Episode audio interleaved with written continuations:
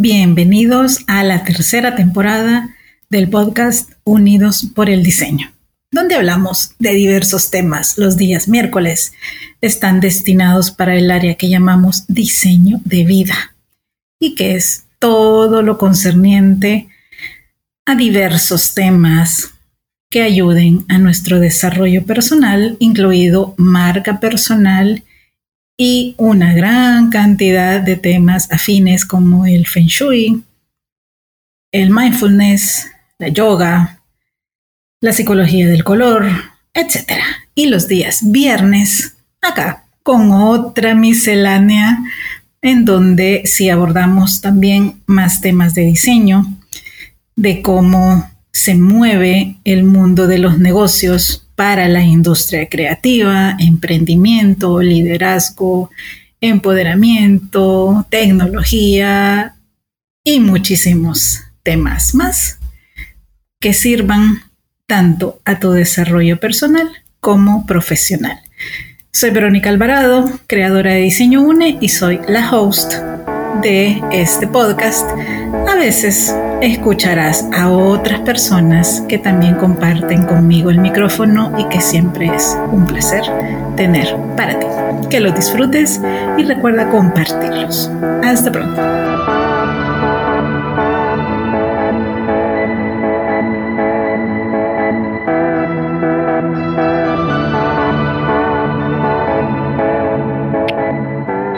Se nos acabó el mes, pero saben, se nos acaba de lujo porque volvemos a tener a una inspiradora que mm, no nos va a alcanzar este episodio, les aseguro, porque hay tanto conocimiento, tanta experiencia y sobre todo tanta sensibilidad en ella que de verdad es admirable, es súper rico volver a conversar contigo, Margaret Díaz Muñoz. Bienvenida otra vez a Unidos por el Diseño muy, muy, muy agradecida y muy feliz de acompañarte, Verónica, aquí en, en tu podcast, ¿verdad? De, de, Unidos por el Diseño, porque esa pasión que nos une definitivamente define nuestras gestiones. Y cuando podemos tener la oportunidad de reencontrarnos, siempre es un privilegio que nos da la vida. Sí, sí, definitivamente. ¿Qué creen? Hoy hay un actor súper importante involucrado en el tema de hoy, que es el color. Sí, eso que nos apasiona a tantos, a muchos, o quizá a casi todos. ¿De qué vamos a hablar? El episodio de hoy se llama La influencia del color en el empoderamiento femenino uy, agárrense, que esto va a estar buenísimo. Pero para quienes todavía no han escuchado el episodio anterior con Margaret, yo les voy a contar un poquito de su trayectoria que es enorme, diversa, excelente, porque con ella, pues, menos de excelencia académico profesional no tenemos, pero Aquí les cuento un poquito cuáles son sus grandes áreas, sus especialidades. Entre ellas está el liderazgo de proyectos de la A a la Z, buscando continuamente superar las expectativas del cliente, los objetivos financieros corporativos y la gestión de recursos. Además de diseñadora de interiores, ella es experta en color, planificación de espacios, selección de equipos, mobiliario para ambientes acogedores y amigables en armonía con las necesidades del negocio. Es también una asertiva profesional en la evaluación de preferencias y tendencias de mercado para el desarrollo de nuevas líneas de productos y el enfoque de marca. En el área académica, la gestión de programas académicos también es otra de sus grandes líneas de desarrollo a través del diseño curricular, de los planes de estudio, el reclutamiento y selección de profesores, el control y presupuesto y desarrollo de estrategias para el área educativa. También en la formación científica educativa, cuenta con experiencia en cientos de proyectos de diseño y también de instalación de equipos. Y por si fuera poco, además, es conferencista internacional con mucha experiencia en conceptos tradicionales, técnicas y filosofías de vanguardia. Y les aseguro que me quedo corta, pero con eso ustedes ya se dan una idea. Así gracias que bueno. por esta presentación, Verónica. No, no es tan necesaria, pero gracias. No, un placer, un placer. Y yo, yo como siempre le digo a ella, cada vez que veo el color rojo, pienso en Margaret, en sus accesorios hermosos. Porque ella es una mujer con presencia. Tú la ves y dices, wow. Y cuando la escuchas, te enamoras así como que, que no termine nunca. Quiero seguirla oyendo. Así que vamos a eso, vamos a eso, vamos a compartirles ahora otra visión del color con Margaret. Así que arrancamos. A ver, Margaret, dinos, ¿cómo crees que el color de la ropa puede afectar la forma en que una mujer se siente y es percibida por los demás? Pues mira, Verónica, eh, lamentablemente nosotros vivimos en unas sociedades muy estereotipadas. Vivimos en, en sociedades donde todavía se define a la gente por su forma de vestir, de comunicarse, ¿verdad? Cómo se ven. Y el color es un factor extremadamente puntual en ese tema, porque Sabemos que dicen por ahí, uno no va a una boda vestida de negro. Sin embargo, el negro es el color más elegante y más formal y, más neutro que negro no hay ninguno. Eh, o que vamos a una boda y nadie debe de ir de blanco, solamente la novia, eh, porque ese es su momento. Entonces, categorizamos el color con una, con una significancia social de conveniencia. Porque, eh, pues el negro sí, es elegancia. Eh, a la misma vez representa luto en unas culturas, ¿verdad? Eh, en otros momentos, si vamos a ser bien técnicos y bien científicos, pues el negro es ausencia de luz. Punto. y, y, la denominación que tú le pongas, pues va a depender eh, en el contexto que estés y en el lugar que estés. Así que sí, el color de ropa puede influir en cómo las personas nos perciben. Y entonces, de acuerdo a cómo las personas nos perciben, es que nosotros nos comportamos. Porque cuando estás en tu casa y vas a salir y quieres sentirte empoderada, tú vas a escoger tu color preferido para ponértelo porque ese día tú te sientes que vas a comerte el mundo. Pero sin embargo, eh, yo te voy a poner mi famoso ejemplo del rojo.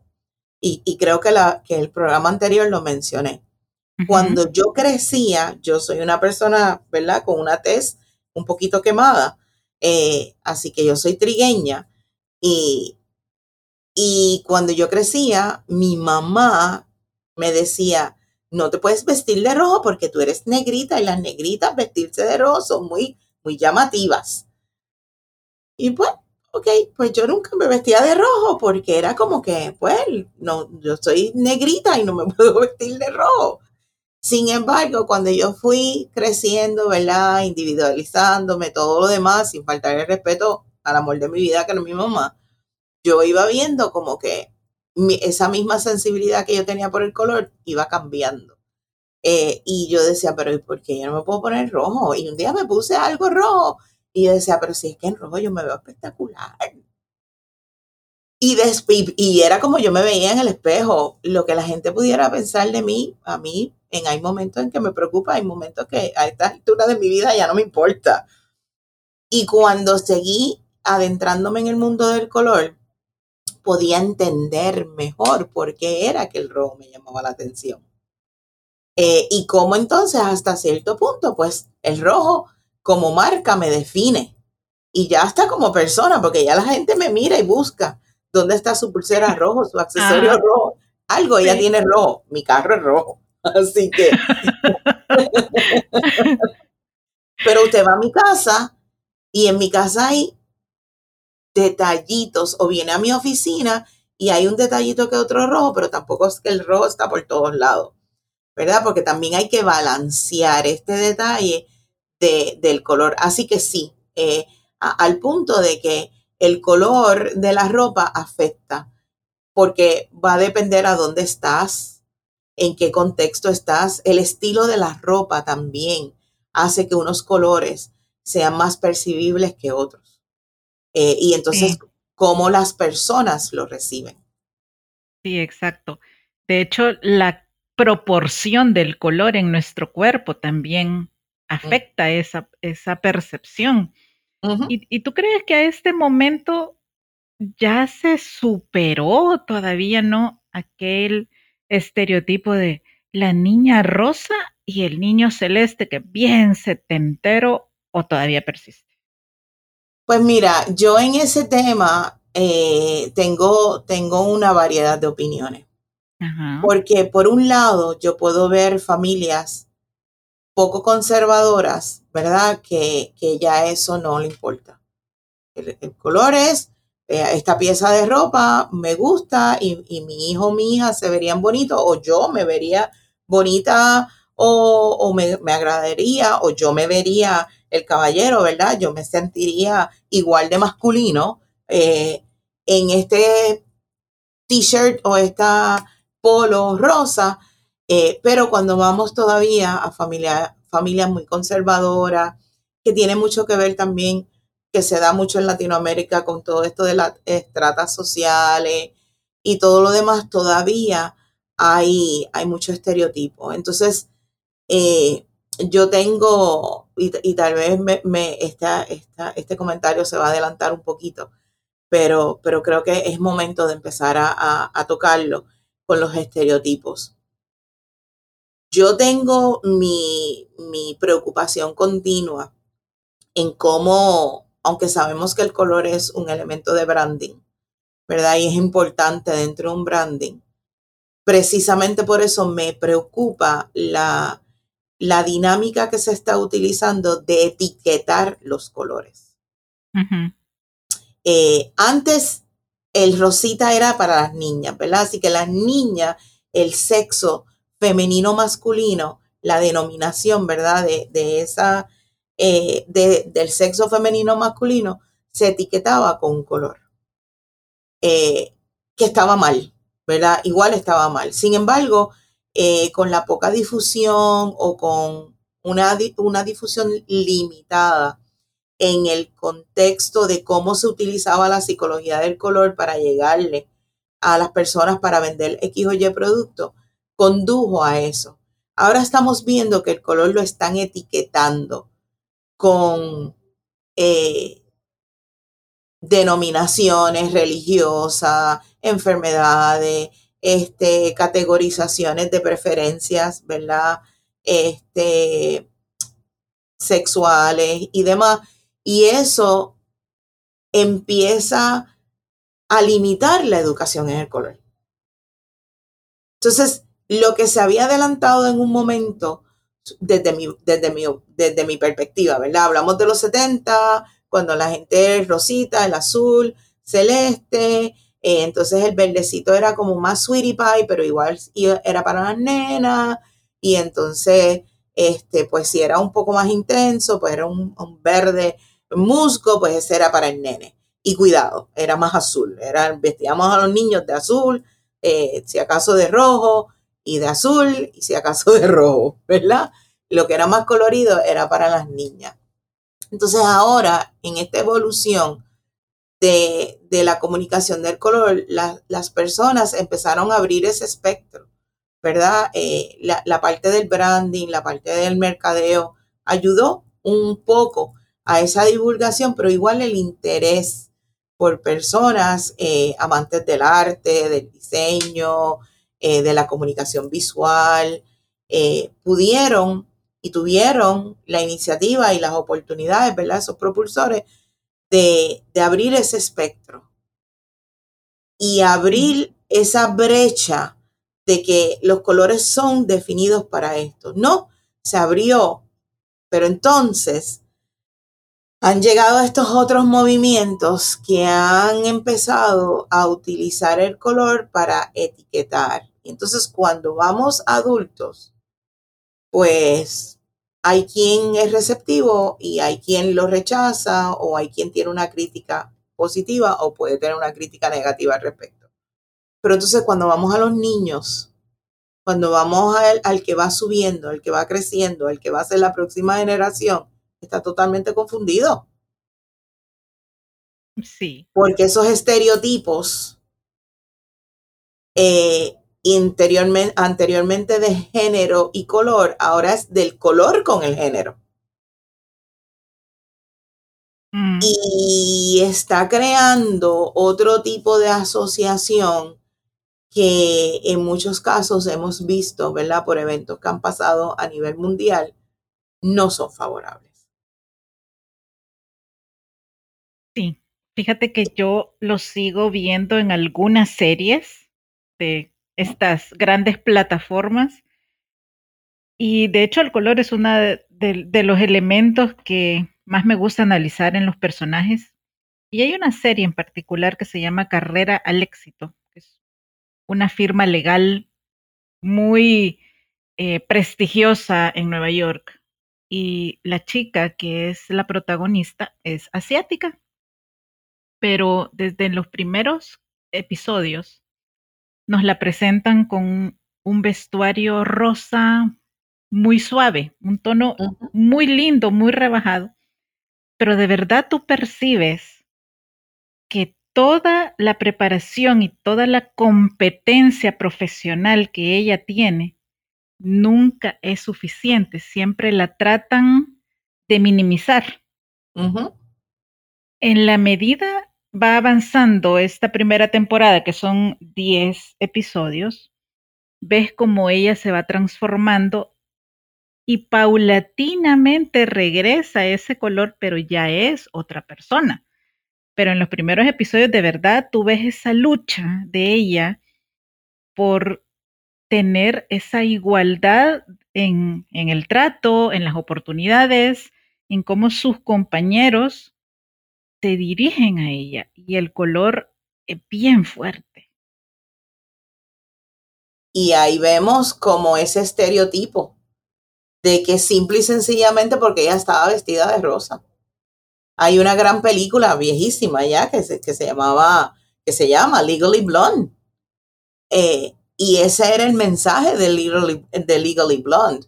Ella era, ¿verdad? Así como que toda sweetie y con su pelo rubio y siempre vestida de rosa y sus, y sus detallitos y era como que ella no va a poder ser abogada nunca. Y yo tengo mis críticas de la película anyway, pero ella logró, ¿verdad?, hacer, eh, hacer su transición, pero porque eh, andaba en tacos altos y andaba vestida de rosa y era se preocupaba por su pelo y, y era rubia y todo lo demás, la tenían totalmente estereotipada. Y, y, se, y, y, por eso, repito, vemos, ¿verdad? Desde mi perspectiva, como, como yo lo veo es que, que adelantamos unos pasos, pero en este momento la forma en que se está etiquetando el color eh, nos está llevando a nuevamente eh, mirar en algunos aspectos, porque tenemos que decirlo. Eh, este detalle de, de igualdad eh, o estos detalles, ¿verdad? Feministas o machistas, estos temas, esto, esto es una plaga que no va a acabar nunca. Y se está utilizando el color para tratar de minimizarlo pero desde mi perspectiva hay momentos en que nos estamos, nos estamos haciendo daño nosotros mismos. Sí, y, y perdiéndonos la experiencia en realidad de la belleza que el color, todo este espectro nos puede ofrecer, eh, dividiéndonos por ideologías, o sentimientos. Y al final las etiquetas somos nosotros, no el color. Exacto. Pero bueno. Exacto. Em, ¿Cómo crees que la falta de diversidad en la industria de la moda puede afectar la percepción de las mujeres de diferentes colores en la sociedad? Yo sé que es una pregunta fuerte y que pues estamos abordándolo así, pero, pero creo que es momento de decirlo. Mira, eh, yo, yo me he caracterizado mucho por eh, decir lo que siento, como lo veo. A veces en nuestras culturas, como tú bien sabes, Verónica, eso no se ve muy bien, porque debemos de ser moderadas, recatadas y debemos de ser eh, así como que niñas en, nuestras, en nuestros comportamientos, no debemos de subir la voz, no debemos de protestar y yo no creo en eso. Yo no creo en eso porque cuando alguien viene a atropellarte, no piensa en eso, ¿verdad? Y, y, y cuando hablamos de empoderamiento femenino, tenemos que empoderarnos de quienes somos. Eh, y la industria de la moda eh, es una industria, ¿verdad? Extremadamente influyente. Es extremadamente influyente y hace unos años atrás eh, habían más modelos negras eh, de que, que habían, que incluso ahora mismo no hay tantas. Las hay, pero no hay tantas. Sin hablar de modelos latinos. La modelo latina para llegar a una, a una pasarela tiene que vivir, eh, tiene que pasar el, el como dicen los puertorriqueños, el Niágara en bicicleta. Eh, así que este detalle de, la diversidad de la industria de la moda eh, necesita no ser una, un comercial, necesita ser una realidad.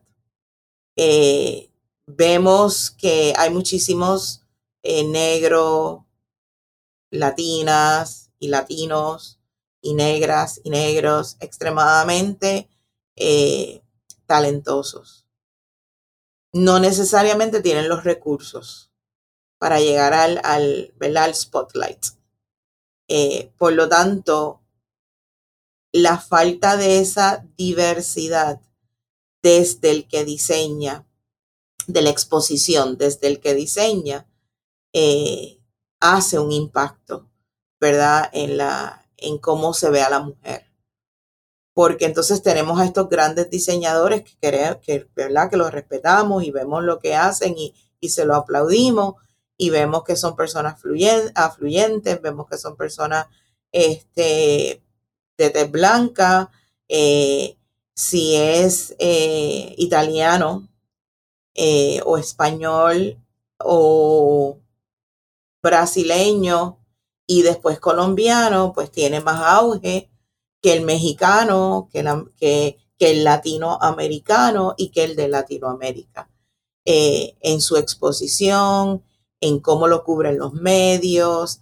Y entonces, pues la mujer que sigue la moda, la mujer que, que practica el diseño de moda, la mujer que, que, trabaja alrededor del diseño de la moda, en, en producto, en diseño textil, en manejo de color, en la preparación de la pasarela, etcétera, etcétera, pues se ve opacada o la sociedad no la reconoce. Eh, o no los reconoce, porque también tenemos que incluir aquí, ¿verdad? Los caballeros en ese sentido, porque, porque no es el nombre, no es la cara, no es, la, no es el que recibe la exposición. Así que se ha hablado de que la, industria de la moda ha adelantado mucho, ahora tenemos eh, modelos curvy, pero mírenlas. Eh, miren sus, sus, rasgos, miren eh, lo que representan y, y, pues siempre va a afectar la, la percepción de otras mujeres de diferentes colores en la sociedad, porque si tenemos, ¿verdad? Grandes modelos, yo hablo porque yo soy curvy, ¿verdad? curvy. Y, yo también. Y además chiquita. Exacto, pero entonces no, yo no me veo representada en una pasarela.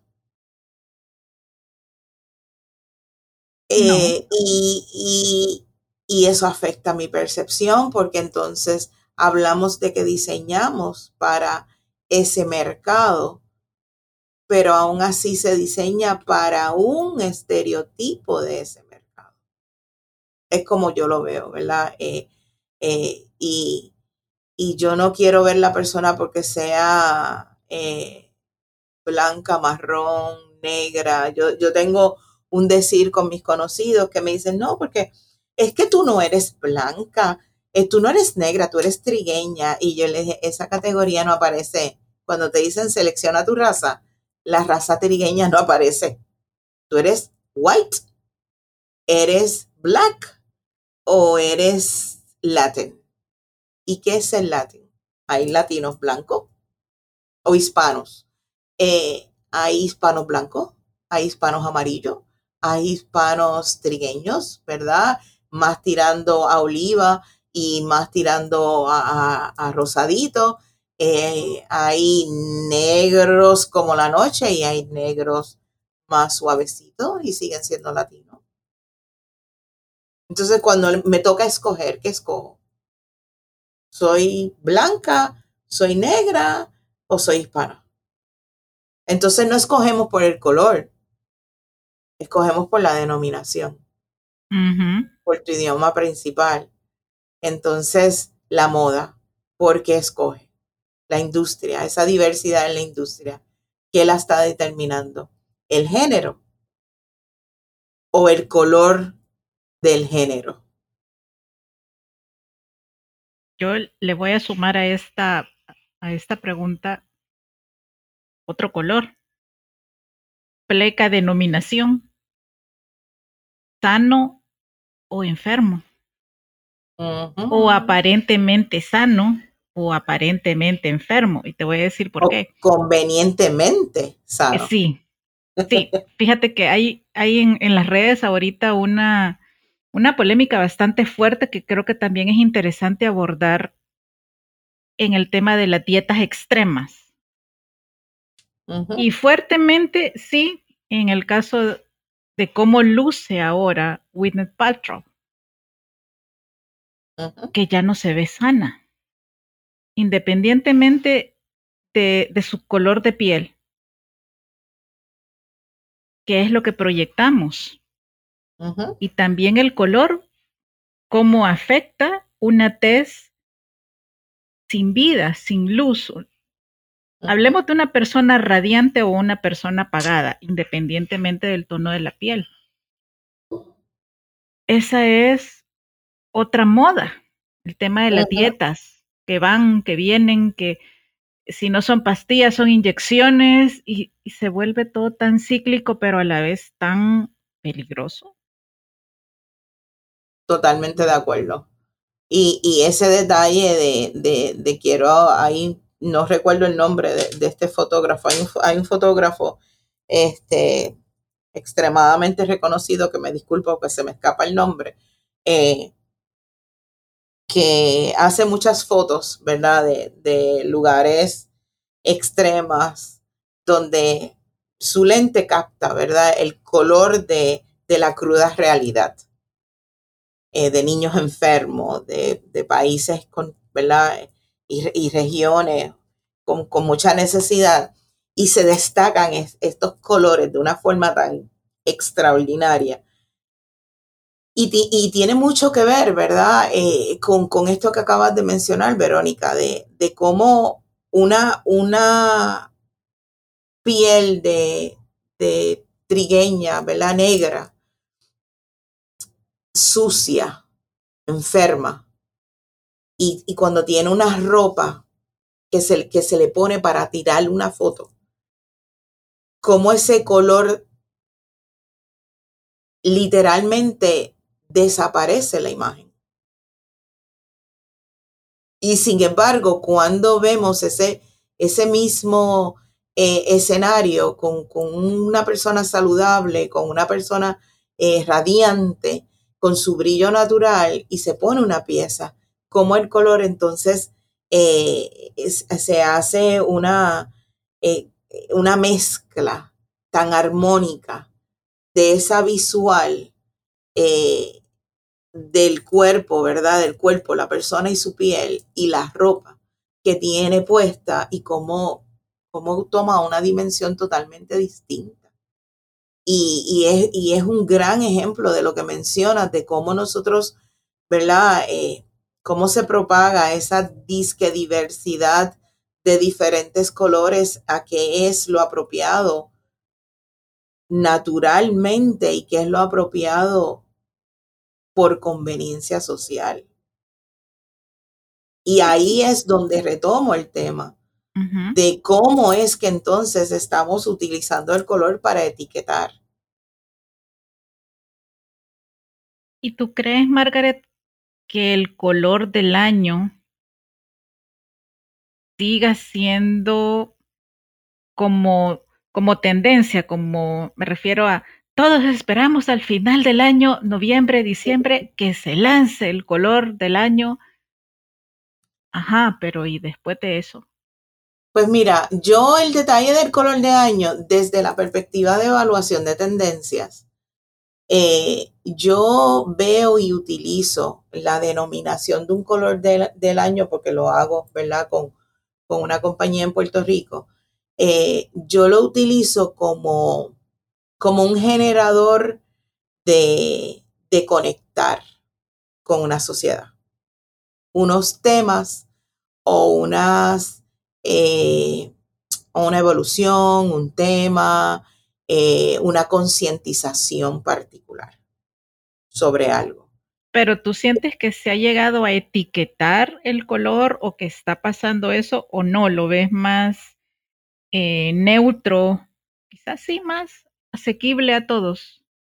Yo lo, yo lo veo como lo están promocionando. Yo lo veo etiquetado aunque, aunque se quiera hacer un, ¿verdad? una mezcla, aunque se quiera hacer una ilusión de que está integrado, que si la tecnología, eh, inteligencia artificial, eh, los, los, movimientos extremos, eh, la música, aquello y lo otro, cuando tú realmente lo miras, tú dices, ajá, ¿y cómo es que todo eso realmente lo vemos en el color? Eh, así que yo no, yo no creo que el, ¿verdad? Yo no creo que es la selección del color. Es cómo la gente utiliza el color. Para entonces darle una etiqueta o no darle una etiqueta. Que si va a seguir el color del año, si el color del año va a seguir siendo un tema. Los colores de, la, de, de años, la evaluación de colores siempre va a seguir siendo, por lo menos por los próximos cinco o seis años más, va a seguir teniendo una importancia de, de relevancia porque es, es, un, es un conductor para desarrolladores de productos, es un conductor para eh, desarrolladores de imagen, de tener una guía, ¿verdad? El, el, la, la, el detalle de los colores del año y, y, la selección de estos grupos de colores por temporadas y todo lo demás es para establecer una guía y lo puedes hasta ver como para controlar unos mercados. Ajá. Eh, en el sentido de, de cómo de cómo mantenemos a todo el mundo en, el mismo corral para asegurarnos que, que nadie se no, no se me pierda un, no hay una cabrita perdida por ahí. Eh, y, y, me, y, me, vaya y me salga de un color multicolor y es como que espérate, porque me va a descalibrar. Entonces, la gente pierde de perspectiva que el detalle este del color del año y los otros colores es para influenciar, llevar el mensaje de qué es lo que está pasando en el mundo y qué es lo que está influenciando estos colores, que a su vez con estos colores queremos influenciar. eh, el comportamiento del consumidor, el comportamiento del productor, eh, una visual, dice que para que haya una visual uniforme, eh, ¿verdad? En el recorrido de marcas, en el recorrido del mundo, en el recorrido de los carros, de productos de carro, de bicicletas, de todo, ¿verdad? De ropa. Eh, y entonces alguien lo utiliza más tonal, alguien lo utiliza más matizado, alguien lo utiliza con un poco de brillo, alguien lo utiliza más mate pero sigue siendo una gama, ¿verdad? Dentro de esos colores para ir eh, manejando el comportamiento. Wow, sí, concuerdo contigo y creo que esta respuesta debe resonar en, mucha gente. bueno, volviendo al tema del, empoderamiento femenino, que en realidad no nos hemos salido, pero para solo regresar al contexto. No, y, te comento, Verónica, para, para este detalle, eh, hay más mujeres que hombres en el mundo. Se habla eh, socialmente de que eh, hay muchos lugares en el mundo donde la fuerza laboral es más femenina que masculina el cambio de roles. Papá se queda en casa con los niños y mamá sale a trabajar de acuerdo a la preparación, ¿verdad? Este, la, el factor de que hay más mujeres ejecutivas. Eh, y eso, es, ¿verdad? Esos comportamientos de colores del año, eh, los colores del año, el color del año, las tendencias de color, eh, quien más lo, quien más lo utiliza para empoderarse es la mujer. Sí. Así que no hemos, o sea, no hemos salido de no, para nada. Yo factor de, de, la importancia del color en el empoderamiento femenino. Mira, súper interesante. Ese cambio de roles, te digo que lo vi en Argentina allá por el 2007 aproximadamente me quedé en un hostal y no, yo creo que fue antes, 2005 quizá. Me, me quedé en un hostal y justo el, el que atendía la casa, el que llevaba a los chicos al colegio y atendía el hostal, era el esposo. La corporativa era ella. Y la verdad lo admiré, admiré la manera en la que ellos se respetaban y cómo habían logrado llegar a ese nivel de entendimiento, porque yo vi en serio los días que estuve ahí, que tú convives pues con los dueños de la casa, bastante armonía. Eso es madurez. Sí. Eso es madurez y es, una madurez que se vive más en, en, en la cultura latina y en la cultura europea que en la cultura americana.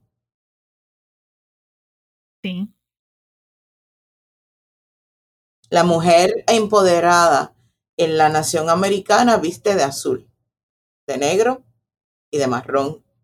Un taupe. Sin rasgos latinos.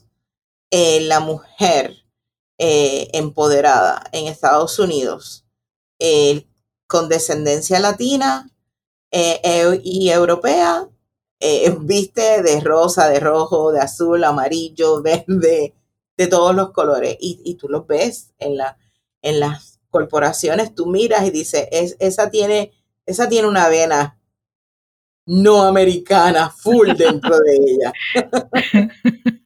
Sí, o la forma de usar el cabello también. Exacto. Sí. Bueno, volviendo al, al color, ¿tú crees que las mujeres de diferentes colores pueden sentirse más o menos empoderadas según el color de la ropa que llevan puesta? Ya nos diste un, adelanto, pero definitivamente, más. definitivamente, porque ocurre que, una mujer blanca eh, se viste con un color shocking y, pasa por desapercibido porque es blanca y se supone que todos los colores le queden bien. Una mujer de tez trigueña o una mujer eh, de tez negra, ¿verdad? Eh, se viste de un color más significativo y todo el mundo mira, vira los ojos a verla. Y es para ver el contraste entre la piel y el color. Y después dicen, ah, mira, no le queda tan mal. Eh, fíjate, no pensé que una persona de ese color se pudiera poner un traje verde lima eh, y que le quedara bien. Eh, así que eso es lo que hace una mujer segura en sí misma. No le importa. Se lo pone y sale por ahí. Y si me miraste y te gustó, me parece fantástico. Y si me miraste y no te gustó, me parece igual de fantástico. Pero una mujer que no tenga esa seguridad, mm, primero no se atreve. O cuando lo hizo y empezaron las críticas, no las aguantó. Entonces, ¿qué eso hace? La deprime le cambia su estado de ánimo. Entonces no se siente empoderada.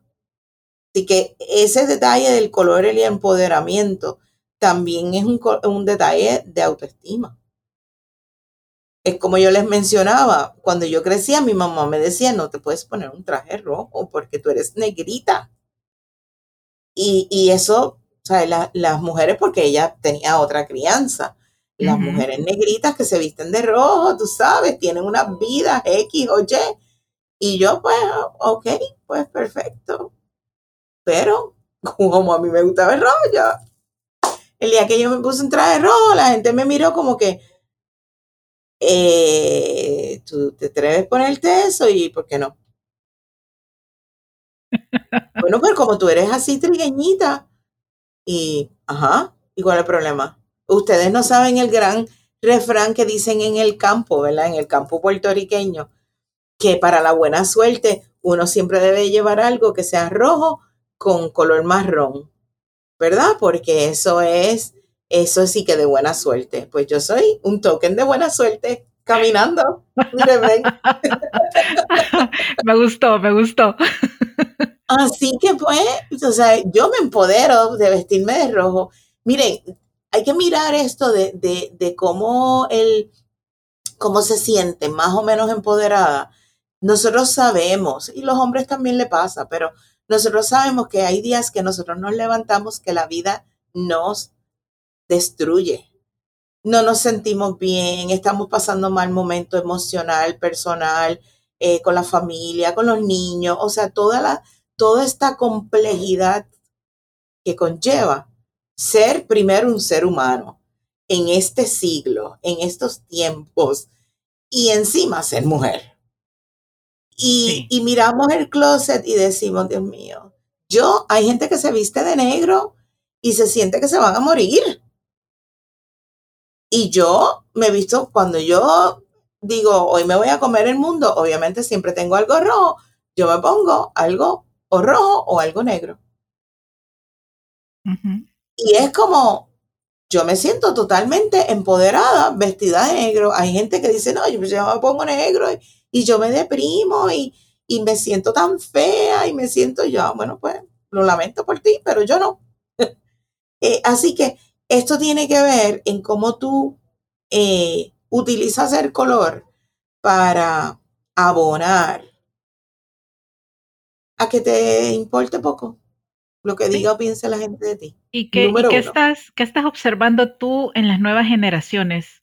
¿O eso se queda más en, en nosotros y las generaciones mayores? O yo creo que los, los, millennials están como en medio, pero los centennials vienen con otro chip. Pero, ¿qué estás viendo tú? Ellos no les importa cómo la gente los ve, qué la gente piensa de ellos, qué si se ponen o no se ponen.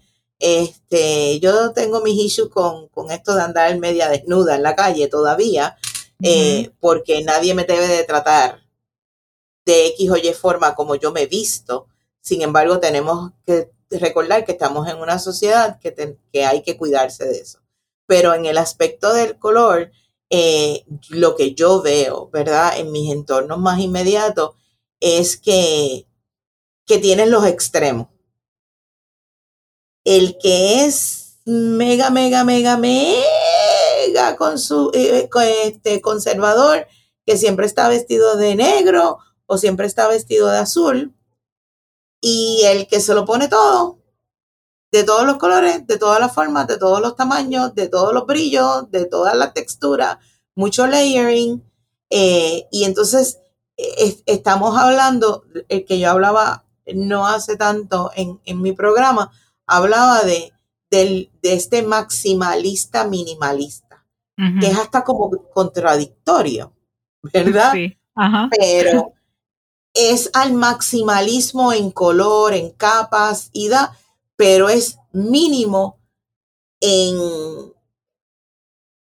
en comprar, es mínimo, se lo pone todo a la misma vez. O sea, yo puedo tener 10 piezas y me las pongo todas el mismo día, pero con esas 10 piezas yo vivo todo, todo un mes, cambiándolas de una forma y de otra. Eh, y entonces tengo ese extremo y tengo el extremo de que, pues con un pantalón y con cinco pantalones negros o tres pantalones negros y cuatro blusas, yo paso la semana. Fíjate que eso fue bien interesante cuando entrevisté a las a estas chicas que son nómadas digitales, a Carla y a, a Natasha, especialmente Carla, que es más jovencita. Ella dice que cuando comenzó a grabarse, porque es muy activa en todas las redes sociales que existe, especialmente con video, entonces ella dice, yo cuando decidí volverme nómada digital, vendí todo y me quedé de verdad con lo que tenía en la maleta y me preocupaba verme siempre igual y que las personas me empezaran a criticar porque aparecía con la misma ropa. Mm. Y dice que en realidad nadie la ha criticado por eso, porque ella sabe jugar con las combinaciones y añadir o quitar ciertos accesorios. Y la verdad que como es una, una chica que también te da contenido de, de viaje, ella pasa alrededor de tres meses en diferentes ciudades, entonces también tienes un entorno que ver y su narrativa es muy buena. Entonces ella me dijo, Vero, yo no necesito comprarme tanta ropa porque yo estoy consciente que me voy a mover de país y que cada cosa nueva que le ingrese a la maleta va a pesar más. Exacto. Y a mí me gustó mucho su, pensamiento. me gustó, de verdad. y lo vemos mucho con sus adquisiciones. Eh, estos jóvenes, ellos, ellos no quieren comprar casa ellos no quieren comprarse un carro. Y si van a comprarse algo, prefieren comprarse un carro y no comprarse una casa eh, o un apartamento. Ellos, eh, donde tú los tires, ahí duermen. Ellos. Y entonces pueden tener mucha tecnología y un matrecito en el piso. Y ellos son felices. Eh, o pueden tener, como ella, tiene eh, poca ropa por el detalle de sus viajes y todo lo demás, pero tiene sus accesorios que le dan ese, ese look distinto. Por eso es que voy a que son estos extremos. O son minimalistas o son maximalistas. Y tienes ese maximalista minimalista que lo logra con lo poco que tiene. Porque a pesar de que nos gustan los accesorios, nos gusta el traje, nos gusta aquello, lo otro, ya no estamos comprando o compramos menos o reutilizamos lo que tenemos de otra forma. Sí, la, eh, escala, la escala de valores es diferente. Exacto. Fíjate que en el caso de Natasha, que ahora ella vive en, en Australia, ella vive en una van restaurada con su novio y andan viajando por toda Australia. Ahorita están en Tasmania para allá. Y ella Ahí también un detalle también. Ajá, dime. Ahí tienes un detalle también, perdóname, Verónica, de, de cómo, de cómo, cómo está cambiando el perfil de, de dónde trabajo y en qué trabajo. Sí. Sí, y también eh, era lo que, lo que iba a comentar a continuación de Natasha, ella no se maquilla. y es muy eh, enfática en defender lo genuina que quiere ser. A veces tú la ves en TikTok así como con, su cabello con libre expresión, ¿verdad? Y tú dices, oye, cualquier persona diría, oye, no te peinaste. Pero ella así se quiere mostrar y la gente de verdad la está aceptando y yo en serio la admiro por ser tan genuina, porque yo no voy a encender la cámara en una videollamada si no estoy producida. O sea, no hay manera.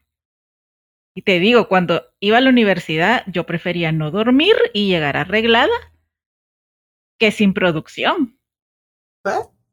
Y, y, en serio, me encanta Natasha por eso. De hecho, le digo, llegó al millón de seguidores en TikTok, así de genuina como ella es. Y yo de verdad se las pongo como ejemplo porque la admiro. Excelente. Sí, así que en realidad para empoderarnos no hay una receta de cocina. Así es. Es lo que tú quieres ser, es lo que tú quieres proyectar, es como tú decidas usar el color con el que te vas a vestir o el color que te va a cuerpar en un espacio, porque pues también el color interactúa, ¿verdad? En un entorno. y... y es como hemos hablado, por eso es cómo la mujer se empodera desde el color. No importa el color que sea, es cómo tú lo utilizas para empoderarte de forma natural. Ese es, eso es un color natural. Tu color de pelo natural, tu color de tez natural, tu color facial natural, este, esa, esa simpleza o eh, complejidad de tu vestuario. Como tú, esa, o sea, esa complejidad del vestuario puede ir desde colores muy neutros. Pero entonces ser una gráfica súper eh, rebuscada eh, y entonces eso le da otra dimensión visual a ese color. Y lo importante es utilizarlo para que tú te sientas bien, no para la sociedad. Y esto, y, ahí tenemos que, ¿verdad?, ser bien puntuales en cómo nosotros continuamente eh, educamos a la sociedad eh, que nuestro color, nuestro, el color que utilicemos, nuestro comportamiento no son detonadores para cómo tú me debes de tratar. Deben de ser detonadores de que te respeto como eres. Exacto. Exacto. Bueno, eh, súper interesante, un episodio con muchas reflexiones importantes vuélvanlo a escuchar, quédense con lo que les haga clic y trascendámoslo. Es decir, llevémoslo a la práctica. Como siempre, Margaret, un placer conversar contigo. El placer siempre será mío de acompañarlos, acompañar a tu comunidad de diseño, a todos tus seguidores, eh, para, para precisamente eh, compartir lo que me apasiona, que es el diseño y el color. Se nota, lo hemos sentido, lo hemos vivido y de verdad nos has compartido una conversación súper rica, muy puntual y, y vuelvo y lo repito para reflexionarla y llevarla a la vida de cada uno de nosotros de la mejor manera posible, que de eso se trata. Para quienes quieran seguirte, Margaret, ¿cómo apareces en redes sociales? Como Margaret R. Díaz Muñoz, eh, así me pueden conseguir y, y, en Instagram me consiguen, yo no soy muy activa en las redes sociales, pero en Instagram me consiguen como DI Margaret Díaz Muñoz. Perfecto. Bueno, te mandamos un fuerte abrazo hasta Puerto Rico. Y a ustedes, como siempre les digo, abrazos, bendiciones y nos escuchamos pronto. Hasta luego.